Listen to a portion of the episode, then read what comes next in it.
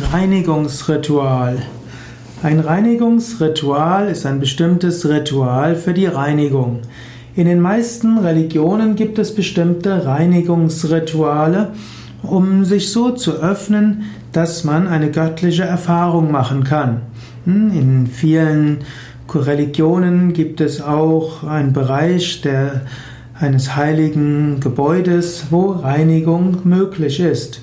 Zum Beispiel gab es bei den alten jüdischen Synagogen auch äh, ein Bad, die Mitzwe, wo Frauen sich zum Beispiel reinigen konnten oder auch Männer sich reinigen konnten.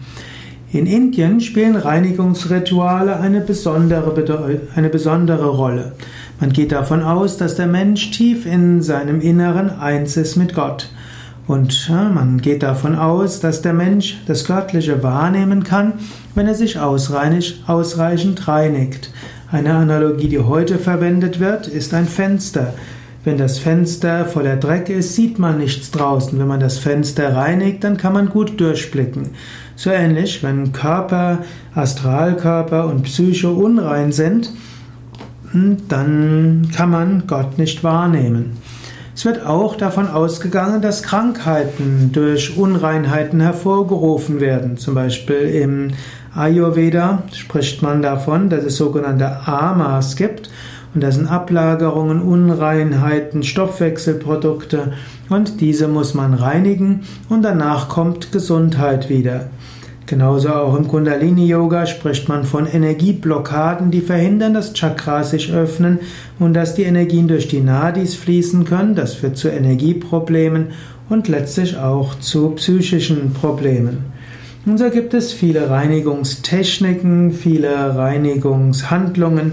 Im Hatha Yoga gibt es zum Beispiel die Kriyas, also Reinigungsübungen, hm, welche alle Ausscheidungsorgane irgendwo reinigen. Im Ayurveda gibt es die sogenannte Panchakarma-Kur, hm, das heißt also, wo fünf Hauptreinigungshandlungen ausgeführt werden und einige Nebenhandlungen. Es gibt die Ama-Kuren und so weiter.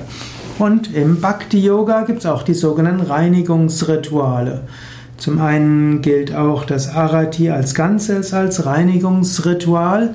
Arati ist eine Lichtzeremonie, die zum einen einem helfen will, sich helfen will, Zugang zu finden zum Licht. Aber Arati ist auch ein Reinigungsritual, um die feinstoffliche Atmosphäre zu reinigen und den eigenen Astralkörper. Es gibt auch das sogenannte Achamana. Achamana ist ein bestimmtes Reinigungsritual unter Zuhilfenahme von Wasser wie auch von Mantras. Es gibt gerade in tantrischen Pujas noch sehr viel umfangreichere Reinigungsrituale, mit denen man sich ganz reinigen kann. Es gibt auch in Indien den Ausdruck Samskara, welches unter anderem auch Sakrament heißt und das kann auch Reinigungsritual bedeuten.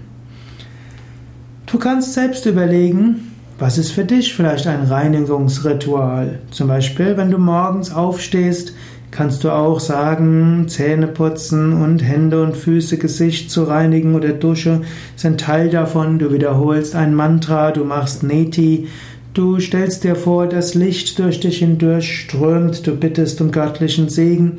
Das kann auch ein Reinigungsritual sein. Oder wenn du am Tag sehr aktiv warst und mit vielen Menschen zusammen warst, vielleicht sogar mit leidenden Menschen zusammen warst, kannst du auch am Nachmittag überlegen, was kannst du als Reinigungsritual machen, um alles, was am Tag so gekommen ist, loszulassen und jetzt das Göttliche mehr zu erfahren.